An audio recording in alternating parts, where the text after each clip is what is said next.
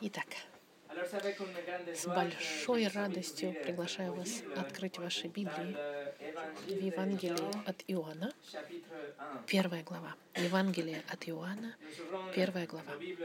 Мы открываем наши Библии в Евангелии от Иоанна, первая глава. Как вступление. Как вступление? Да, первая глава Иоанна. И мы не, мы, мы не, не воспринимаем с легкостью, не берем с легкостью великую привилегию, которая у нас есть, объединяться каждую неделю и изучать Слово Господа. Но сегодня есть нечто особенное. Предрождественское воскресенье сегодня и завтра, когда мир столкнется с историей младенца, младенца, христиане, неверующие, религии мира, даже те, которые не любят христианство, они должны будут ответить на вопрос, что же такое Рождество? Затем, как год за годом есть, есть песни, украшения рождественские повсюду, которыми мы, с которыми мы сталкиваемся постоянно. Мы сталкиваемся с реальностью, с этим событием мирового масштаба, которое разделило время на две части, до Рождества Христова и после Рождества Христова. Интересная статистика а, говорит, что 91% американцев празднуют Рождество, включая 82% те, которые не относятся ни к какой религии вообще. Но только 22% людей в целом могут объяснить с точностью историю Рождества. И даже среди христиан евангельских есть только 46% людей, которые могут объяснить, что такое Рождество, почему мы празднуем Рождество. Что значит, что большинство людей на планете празднуют праздник христианский без Христа, без, без понимания масштабности события, которое имело место 2000 лет назад, когда Бог Вечный вошел в свое творение. Он решил войти в свое творение. Давайте посмотрим первые три стиха Евангелия от Иоанна. Первая глава, с первой по третий стих. Иоанн пишет. «В начале было Слово, и Слово было у Бога, и Слово было Бог. Оно было в начале у Бога. Все через Него начало быть. И без Него ничто не началось быть, что начало быть. И слово с большой буквы в данном тексте говорит о второй личности Троицы, которая была изначально с Богом. И Иоанн нам говорит, что Он был Богом, и не просто Богом, Богом-творцом. Тот, о котором мы можем прочитать в первой главе Бытия, который сказал, «Да будет свет», и свет стал. Но далее, посмотрите первую часть 14 стиха. «И Слово стало плотью. и обитало с нами вот Рождество в этом стихе. Первое Рождество. Слово стало плотью. Беременная девушка в Вифлееме, и ангелы, и пастухи, и звезда светящаяся, и, и, и мудрецы, и все эти события, о которых мы поем, и которые мы видим в декорациях и в рождественских, и даже в оберточной бумаге, это, это фраза. Это, все это является просто декорацией, потому что само, самая главная фигура, центральная в истории человечества, это Господь Иисус Христос. Бог, Творец, который воплотился в человека и который ходил и проживал среди нас, обитал с нами. Видите, друзья мои, Рождество — это не о вас или не о том, что вы чувствуете, через что вы проходите, христианин, простите, Рождество не имеет ничего общего с вами и состоянием вашего духа, с вашими переживаниями, вашими победами, вашими проектами и так далее. Рождество — это бесконечно намного больше, чем ваша жизнь. Рождество астрономически более глубокое, чем ваше здоровье. Рождество намного более важно, чем не важно, какая, какое празднование, потому что он говорит о, о Творце всего, который избрал войти во творение. Рождество — это празднование Бога, который стал плотью и стал обитать с нами. И это мы с вами увидим сегодня. Но до того, как мы начнем, я приглашаю вас помолиться вместе. Господь наш Бог, мы благодарим Тебя за Слово Твое, которое открывает нам, что произошло в первое Рождество. Спасибо, Господи, что Твое Слово показывает нам, Твою великую любовь, которая отправила Господа Христа умереть вместо нас, чтобы принять наше наказание и восстать, воскреснуть среди мертвых на третий день. Спасибо, что благодаря этому первому Рождеству мы имеем жизнь вечную и прощение всех наших грехов. Спасибо, пожалуйста, благослови проповедь Твоего Слова, чтобы мы могли понять значение Рождества и праздновать его с радостью. Не подарки, не елку, а именно смысл инкарнации, воплощения Бога Святого, который пришел нас спасти, дать свою жизнь за нас. Именем Иисуса мы молимся. Аминь. Сегодняшнее послание называется «Первое Рождество». Евангелие Матфея и Евангелие от Луки нам дают детали вокруг этого события невероятного с точки зрения наблюдателей. И далее в Новом Завете у нас есть послания, письма, которые описывают цель и последствия Рождества для верующих и для неверующих тоже. Но есть один стих, который дает нам то, что произошло в самое первое Рождество, но с божественной точки зрения, с точки зрения Бога самого. И это мы посмотрим сегодня с вами вместе. Пойдемте со мной, пожалуйста, в послание к филиппийцам. Это вторая закладка у нас. Послание к филиппийцам. Вторая глава. Филиппиан 2. Наш текст сегодня будет стихи с 6 по 11. Филиппийцам 2, 6 по 11 наш текст. Павел пишет. Он пишет в отношении Иисуса. Шестой стих филиппийцам. Он, Иисус имеется в виду, будучи образом Божьим, не почитал хищением быть равным Богу, но уничижил самого себя, приняв образ раба, сделавшись подобным человеком, и по виду, став как человек, смирил себя, быв послушным даже до смерти, и смерти крестной. Посему и Бог превознес его и дал ему имя выше всякого имени, дабы перед именем Иисуса преклонилось всякое колено небесных, земных и преисподних, и всякий язык исповедал, что Господь Иисус Христос во слагу Бога Отца.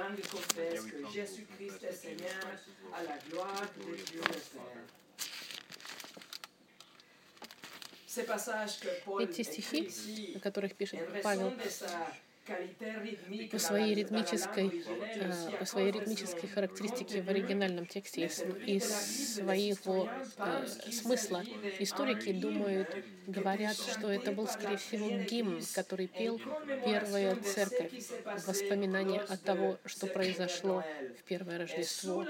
И под вдохновением Духа Святого Павел решает написать эти, эти стихи, чтобы нам в этом послании желании объяснить спрятанную фазу Рождества, можно сказать. То, что нам объясняет этот стих, считается сокровищницей теологической или, или христианским бриллиантом, можно сказать. Я приглашаю вас посмотреть на этот бриллиант с четырех э, сторон. Мы посмотрим до Рождества, первое. Мы увидим с вами первое Рождество, третье — причина Рождества, и четвертое — последствия Рождества. Первое. До Рождества. До Рождества. Мы с вами зачитали из нашего текста вступления к Иоанну, что Иисус Христос, вечное Слово, существовал всегда. Вечное Слово всегда существовало.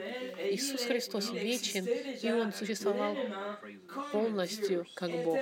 Вечно, без какого-либо начала, и у него не будет никогда конца. И это Павел здесь и пытается объяснить в этом стихе шестом. Посмотрите, первая часть. Павел пишет, что он, Иисус, будучи образом Божьим, и это очень интересно, что в греческом языке слово «будучи» говорится о постоянном состоянии, будучи являющись, можно сказать. Это форма продолжительная, без конца. Это не имеет никакого окончания, это постоянно существует. И значение для глагола «будучи»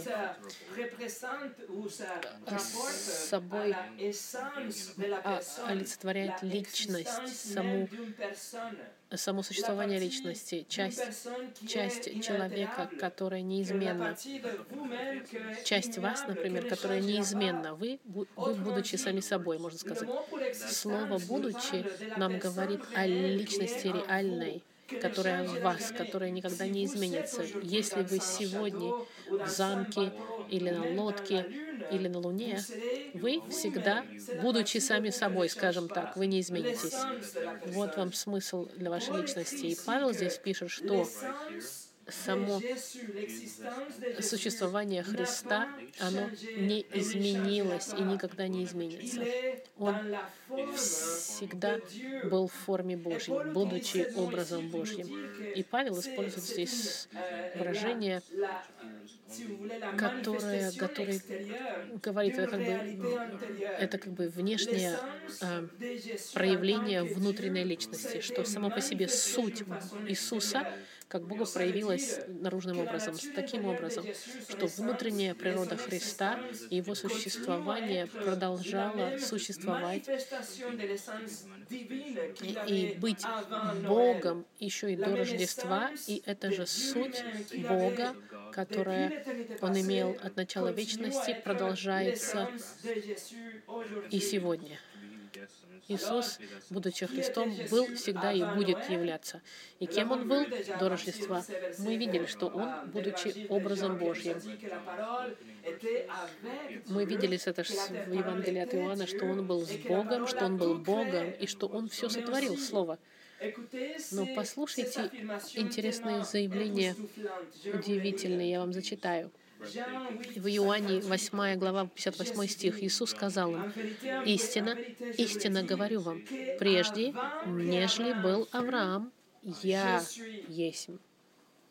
В послании Колоссянам, 1 глава, 15 и 16 стих нам говорится, «Сын, который есть образ Бога невидимого, рожденный прежде всякой твари, ибо им создано все, что на небесах и что на земле, видимое и невидимое, престолы ли, господство ли, начальство ли, власти ли, все им и для Него создано.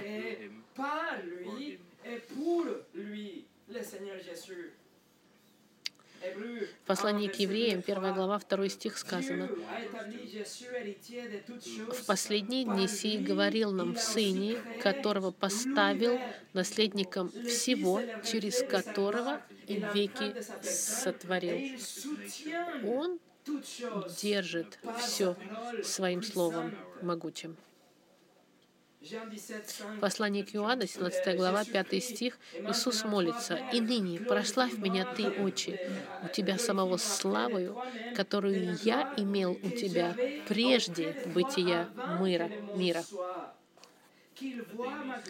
чтобы они увидели мою славу, славу, которую Ты мне дал, потому что Ты меня возлюбил до основания мира. Другими словами, Иисус существовал вечно, и Он существует равный Богу со всех точек зрения. Он с теми же характеристиками, Он славный, Он вечный, Он владычествующий, Он всезнающий и так далее. Он Творец и держащий все в своих руках. Все, что делает Бога Богом, Иисус этим является. И это Иисус до Рождества. Обратите внимание, друзья мои, и нужно понять, что Иисус не начал свое существование, когда произошло первое Рождество. Мы, мы с вами не существовали до нашего рождения, до нашего зачатия. Мы никогда не видели свет до нашего рождения. Но Иисус всегда существовал и навсегда останется таким же. И благодаря Ему мы рождены, и мы можем видеть свет. Но что-то еще произошло до первого Рождества. Послание к филиппийцам мы еще раз смотрим. С вами шестой стих. Иисус, Он, будучи образом Божьим, не почитал хищением быть равным Богу, но уничижил самого себя. Это значит, в какой-то момент истории из начала вечности на каком-то внутреннем три, э, э, Совете Троичном, вторая личность Троицы, Иисус Вечный, Могущий, Бог, он принял однажды решение войти в свое творение. Нужно было, чтобы был кто-то, кто спустится, чтобы кто-то стал человеком в один момент истории. Иисус подумал обо всем, но он не настаивал на том, чтобы сохранить свой божественный статус. Он отложил в сторону на какое-то время, чтобы прекратить получать прославление своей божественной природе. Он решил не сохранить это равновесие с Богом, скажем сказать, и не держаться за свое равенство с Богом, Библия Женевская переводит «не почитал хищением», скажем так, в русском переводе перевод «не почитал хищением». Он не посчитал, можно сказать, свое равенство с Богом, что-то, за что бы он держался, хватался и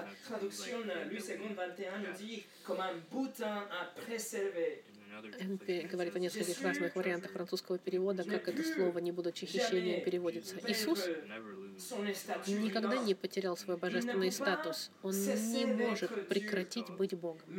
Но Он решил не, не держаться за свой божественный статус и считать это, за что он должен Э, всеми руками держаться. В конце концов, если Иисус, если нужно, чтобы Он спустился и стал человеком, если нужно было, чтобы Он отдал свою жизнь за свой народ в жертве, нужно было, чтобы Он отказался от своей власти вечной, чтобы использовать ее на свое благо.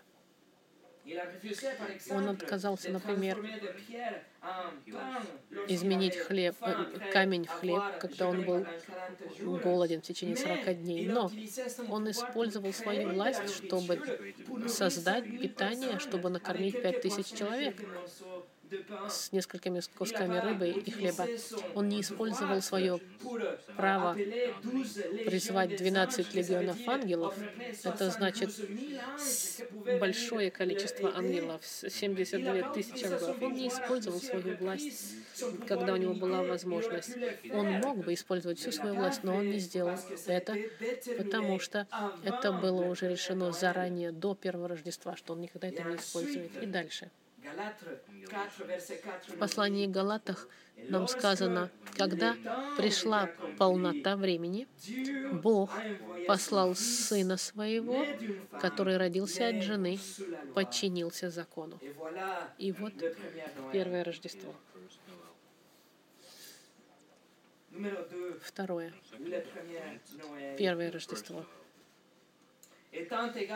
Будучи равным с Богом, не просто он решил не держаться за свою власть и свое право как Бог, он также в седьмом стихе сказано, что он сам себя уничижил самого себя, приняв образ раба, сделавшись подобным людям и по виду став как человек. Первое Рождество Иисус уничижил самого себя, избавил, можно сказать, от, от, от, отставил в сторону всю свою славу, всю свою честь, всю свою привилегию, все свои божественные права. Он все это оставил, чтобы стать человеком в форме эмбриона в животе у Марии. И в течение девяти месяцев он был в темноте, в позиции ребенка, и зависел от питания, которое ему давала Мария, пока она была беременна. Бог сделался плотью в животе, ну, в, в, в теле Марии, в животе, простите. Но Иисус никаким образом не потерял свою божественную природу. Он никогда не был и никогда не будет меньше, чем Бог. Но первое Рождество он отложил в сторону, можно сказать, от каких-то качеств своих божественных. Но он никогда при всем при этом не уменьшился в своем божественном, в своей божественной сути. Он просто отказался от них. Я дам вам пять примеров. Первое. Иисус временно отказался от своей божественной славы. Покинул прославление, которое происходило в раю всегда, начиная с момента, когда он решил сотворить ангелов, чтобы они славили его. Он мог бы он вместо этого предпочел принять э, наказание от людей, которые его возненавидели. Этот свет и славу, которую мы нашли в какой-то момент во время его преображения, Господь Иисус, Он оставил и обменял против агонии креста и темноты гробницы. Второе. Иисус отказался от своего независимого авторитета. Он принял положение подчинения перед Отцом. Он несколько раз говорил, что он делает только то, что было воля его Отца. Он, он взял положение подчинения. Третье. Иисус отказался от права показывать свои характеристики как Бог. Например, он никогда не перестал быть всезнающим, но он избрал не практиковать это, кроме как в определенные моменты, когда нужно было знать, что было в сердце некоторых людей. Четвертое.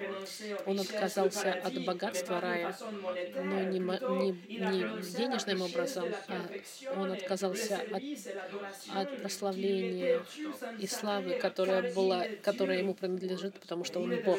Но он стал бедным, бедным, как Павел пишет, что ради нас во втором послании к Коринфянам.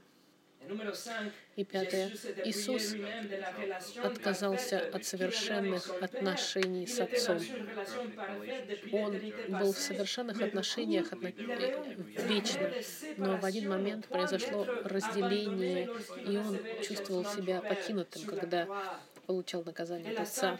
И простая идея этого разделения и также стать единственным получателем гнева Господа, неся грехи своего народа на кресте, заставила его молиться трижды, чтобы, может быть, эту чашу можно было отнести, если возможно. Он даже потел кровью в Гефсимании, потому что он знал, что он будет отделен от Бога Отца.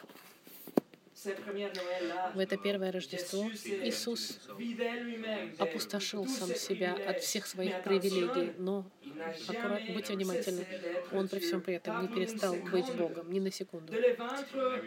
От чрева Марии в течение 30 лет, которых Он шел по земле, и сегодня Иисус продолжает быть Богом. Друзья мои, не позвольте имиджу малыша, которого мы видим в эти дни, в праздники рождественские, чтобы это не отвлекло вас от того, что кем был этот младенец. Это был Бог-творец, который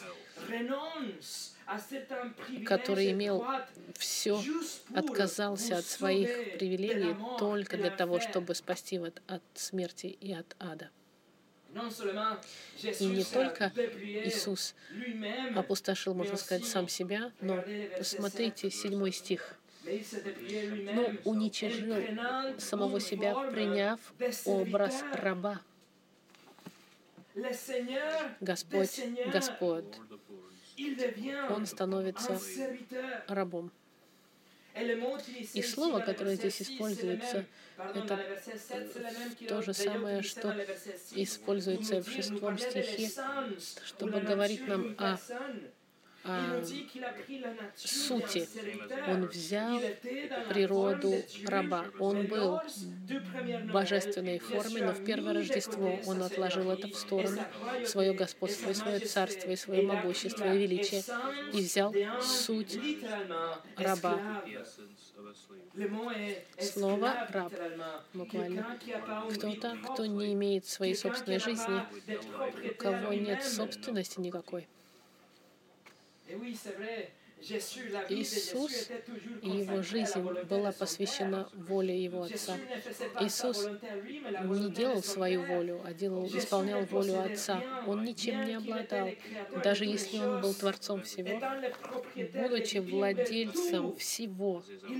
Он ничего не потребовал как свое. У него не было ни дома, ни собственности.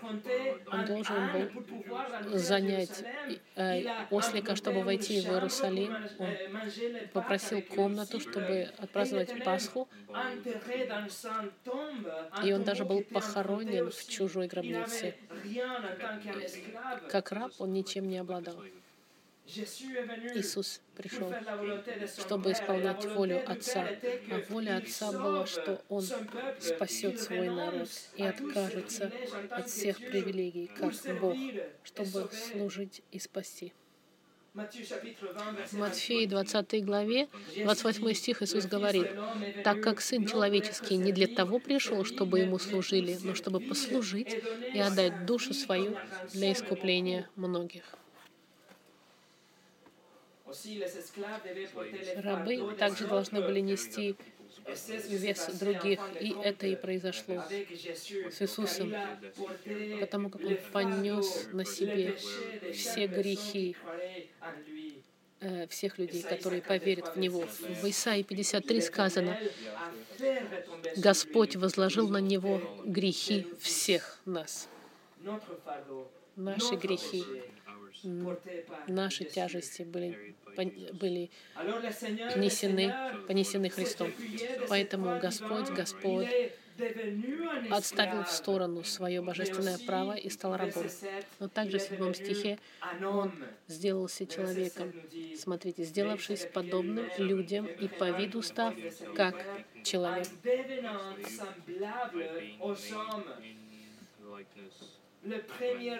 Первое Рождество Бог Сын добавил к своей божественной природе человеческую природу, чтобы быть похожим на человека. И греческое подобным нам говорит еще раз о, о сути.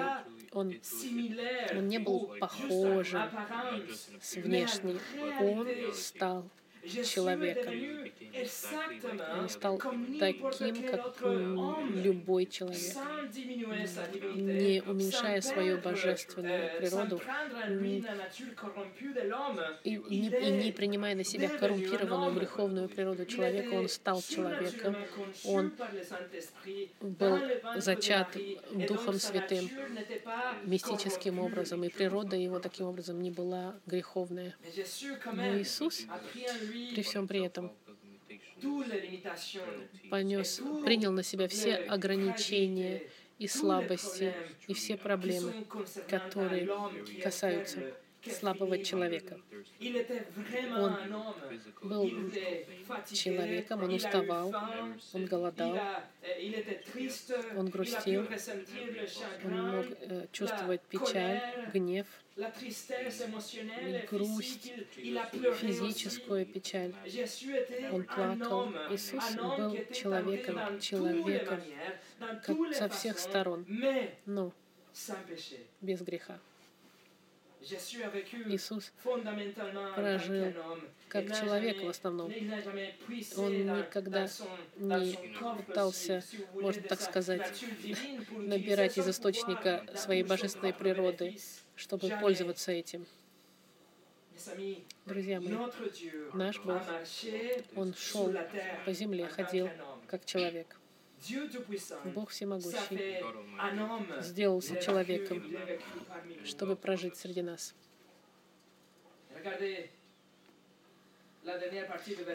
Посмотрите последнюю часть седьмого стиха и начало восьмого стиха сделавшись подобным людям и по виду став как человек. И Павел подчеркивает, что он был как человек, и он был признан человеком своим внешним видом. Смотря на него, никто не мог сказать, что это был Бог. Он был ясно человеком. И снова, сделавшись подобным, говорит о внешнем виде, о силуэте. Его семья и его друзья, они не видели в нем Бога с внешним видом. Его братья не верили в него. И народ его воспринимал как сына Иосифа. Джон Кальвин сказал, Иисус спустился на уровень человека, чтобы ничего в нем не отличалось от человечества.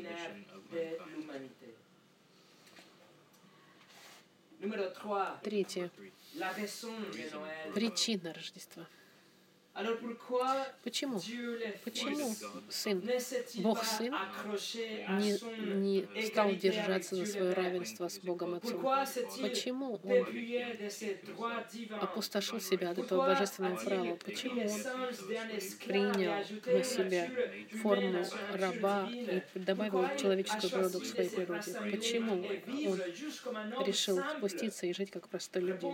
Ответ — потому что он хотел умереть. Восьмой стих нам говорит, «Смирил себя, быв послушным даже до смерти, и смерти крестной».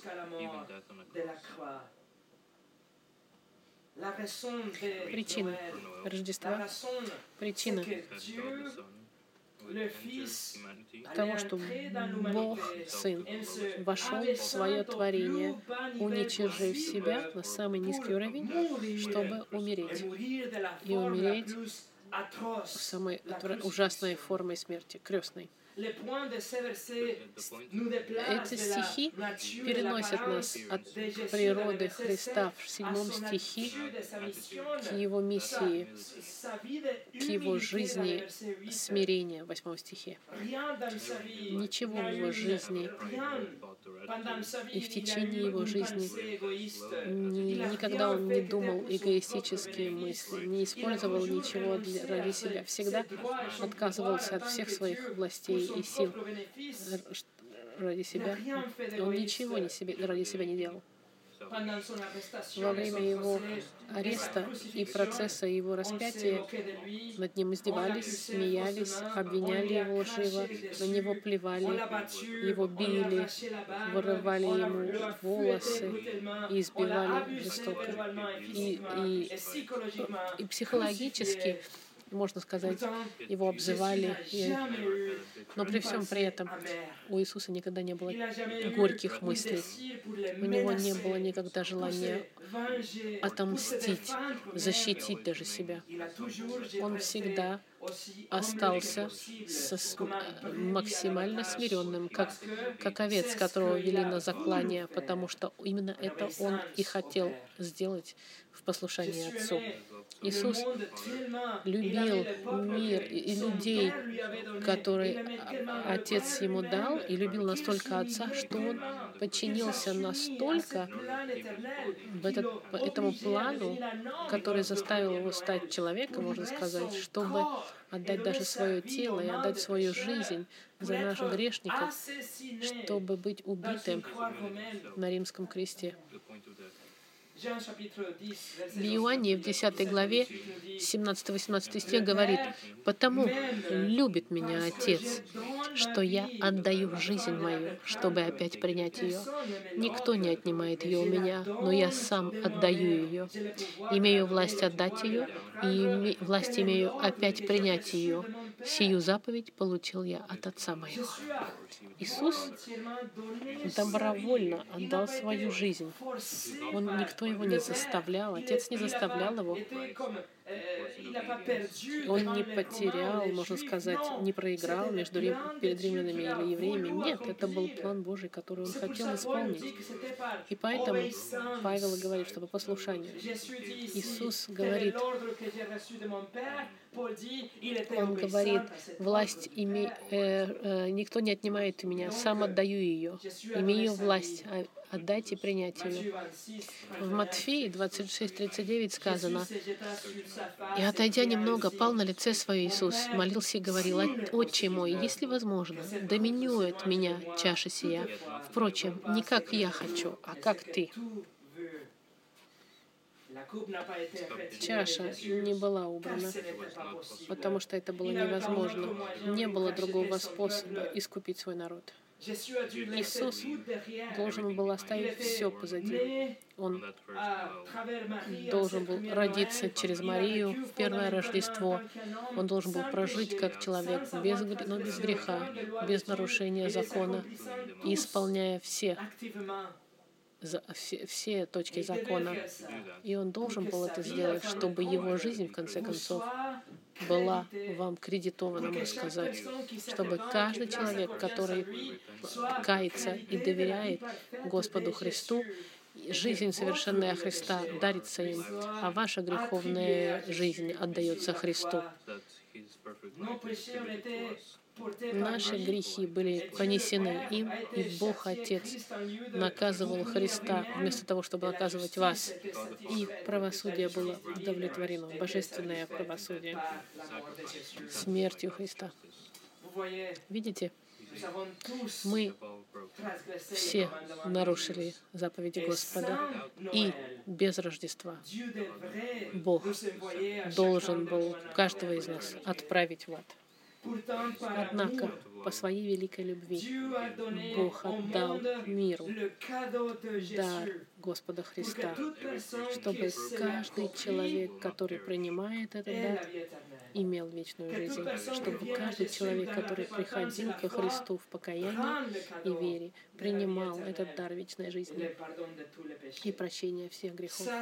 Это первая причина Рождества. Иисус пришел в мир, чтобы умереть ради мира. И не просто умереть, но умереть худшей из смертей. Смертью крестной. Нам говорит 8 стих. Форма, самая болезненная форма предания смерти. было придумано персами, но, можно сказать, усовершенствовано римлянам. Оно, оно было для худших преступников. Когда слово крест или, э, или э, все, что связано было с, с этой смертью крестной, оно было запрещено произносить в Риме, настолько оно было для них отвратительно. И если, и если кому-то давали наказа наказание смерть крестную, слово даже не произносили, настолько оно имело сильное значение. Но Иисус заменил свой золотой трон на старый деревянный крест.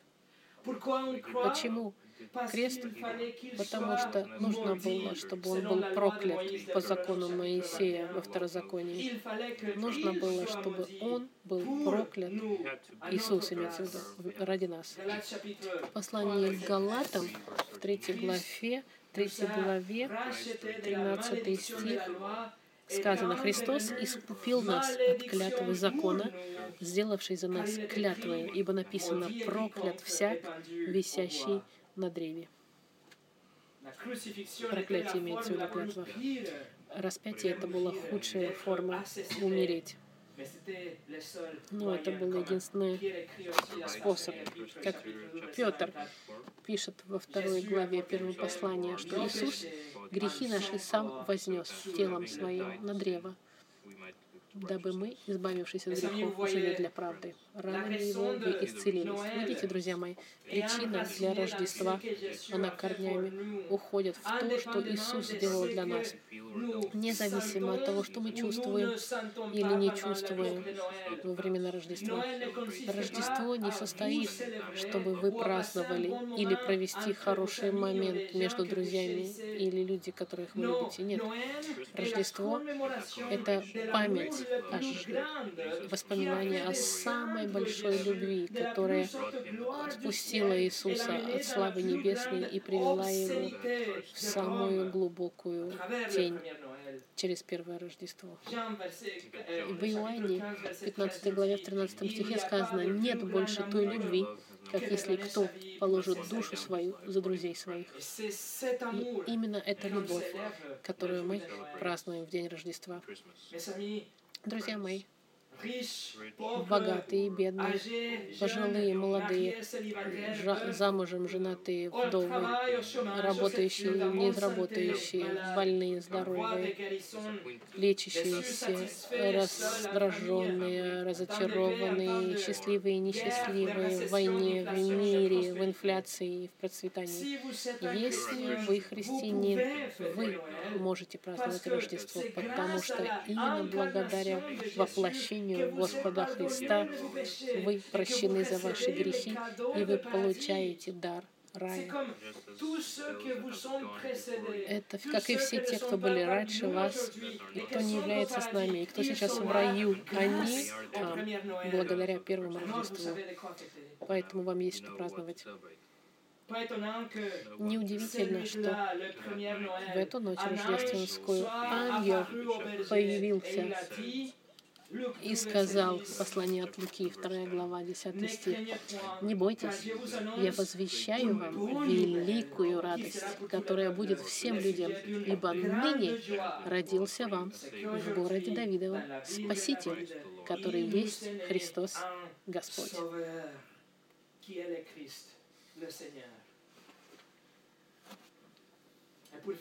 И в заключении четвертое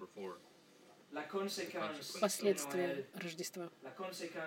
Последствия Рождества. Посмотрите, девятый стих. Поэтому и Бог превознес его и дал ему имя выше всякого имени, чтобы перед именем Иисуса преклонилось всякое колено небесных, земных и преисподних. Девятый стих начинается с соединения «поэтому», имея в виду, потому что Сын добровольно спустился и прожил уничижение креста. В связи с этим Отец превознес его. Иисус не просто вышел из гробницы и поднялся в рай с телом провозглашенным и живой сегодня и коронованный, как Господь, Господь и Царь царей. И имя Его, имя Иисуса, оно теперь стоит превыше всех имен. Никакой президент, никакой пророк, никакой царь никогда не будет иметь имя выше имени Иисуса. Ангел сказал Иосифу, его нужно было назвать Иисусом, потому что он спасет свой народ от грехов. И имя его такое же, и таким останется навсегда, потому как он Спаситель. За исключением. Теперь он еще, еще и Господь. В кульминационном моменте своего послания в день Пятидесятницы Петр сказал, Деяние 2.36. «Итак, твердо знай, весь дом Израиля, что Бог соделал Господом и Христом всего Иисуса, которого вы распяли». И как последствие этого первого Рождества Иисус вознесен и выше его, превыше любых имен. И посмотрите в 10 и в 11 стихе, что сказано. Чтобы перед именем Иисуса преклонилось всякое колено небесных, земных и преисподних, и всякий язык исповедовал, что Господь Иисус Христос в славу Богу Отца. Колени преклонятся повсюду. Когда все христиане, мы признаем Господа как нашего Иисуса, как нашего Господа и Спасителя. Миллионы людей будут праздновать Рождество сегодня в символе при, признания и радости, и прославления тому факту инкарнации, воплощения Сына Божьего, чтобы дать нам жизнь вечную. И еще раз я хочу повторить, что празднование Рождества ничего не имеет общего ни с вами, ни с подарками. Оно показывает признание тому, что Бог вам уже дал во Христе. И вы преклоняете колено своих сердец и преклоняетесь перед Господом в послушании и благодарности за Христа. Многочисленны те, даже среди христиан, которые, к сожалению, проходят мимо этого.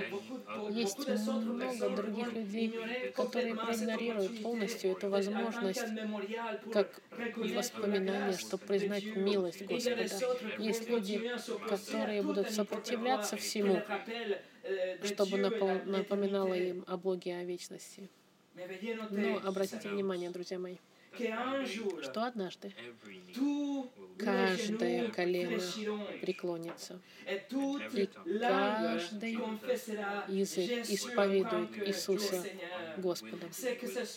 Будет ли это добровольно в радости, в раю, или невольно, с сожалением и с горечью в аду. Но Его господство будет при, признано всеми душами, которые когда-либо жили, что Иисус Христос есть Господь Господа во славе, ко славе Отца. Потому что в первое Рождество Слово стало плотью и прожило среди нас. Вот что произошло в первое Рождество. И благодаря этому мы можем иметь жизнь вечную. Помолимся в заключении.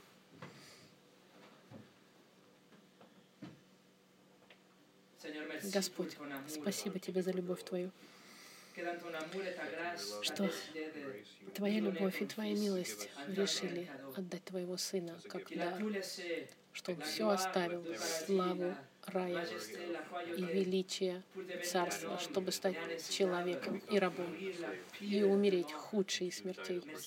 Спасибо, что именно благодаря этому и Его воскрешению славному мы можем стоять перед Тобой, Господь, по вере и благодарить Тебя и славить Тебя. И наши сердца, и наши жизни, Господь, славят Тебя благодаря этому первому Рождеству. И мы имеем с Тобой отношения. Спасибо, что Ты понес грехи всех тех, кто каются и доверяют Тебе, Господь. И, Господь, мы просим Тебя, чтобы когда мы будем праздновать Рождество, чтобы мы не забыли о настоящем значении, и они не были забыты между подарками и праздником. Храни себя, храни в центре нашего празднования признание Твоего Сына, который пришел, чтобы нас спасти, и благодаря которому у нас сегодня вечная жизнь. Спасибо Тебе за Рождество и за подарок Христа. Именем Христа мы молимся. Аминь.